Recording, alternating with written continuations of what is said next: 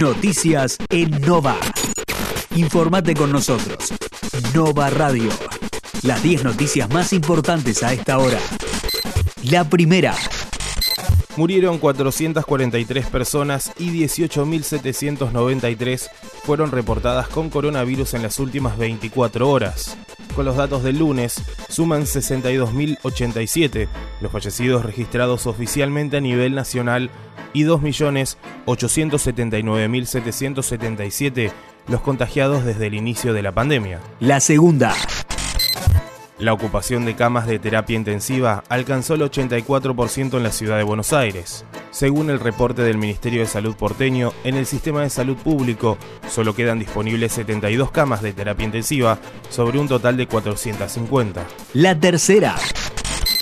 El gobierno porteño no descarta medidas más restrictivas si siguen aumentando los casos. Así, lo admitieron tanto el ministro de Salud Fernán Quirós como el vicejefe de gobierno Diego Santilli, quienes argumentaron que se buscaría evitar la saturación del sistema de salud.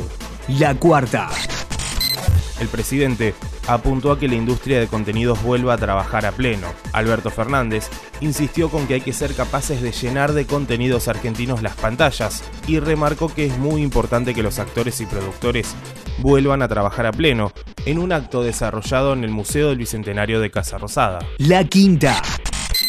En las últimas 24 horas llegaron al país más de 650.000 dosis de vacunas en vuelos de aerolíneas. Con estas dosis, la Argentina completará un total de 10 millones de vacunas recibidas desde el inicio de la pandemia. La sexta. Alerta de la OMS por el continuo aumento de contagios y muertes. El responsable de la organización puso en alerta a la población mundial por el incremento de casos positivos y calificó como desgarradora a la situación de India. Además, pidió que se cumpla con el calendario de vacunación del resto de las enfermedades. La séptima. Japón, golpeado por la cuarta ola, superó los 10.000 fallecidos por COVID. Francia reabrió sus escuelas primarias después de tres semanas de cierre. Italia inició una esperada reapertura de la gastronomía y el entretenimiento. Más restricciones en Tailandia tras el récord de casos y muertes por COVID. India volvió a batir el récord de casos diarios por quinto día consecutivo. El país asiático registró 350.179 personas afectadas, lo que totaliza 17 millones desde el inicio de la pandemia, mientras que las muertes fueron 2.812 en las últimas 24 horas. La octava.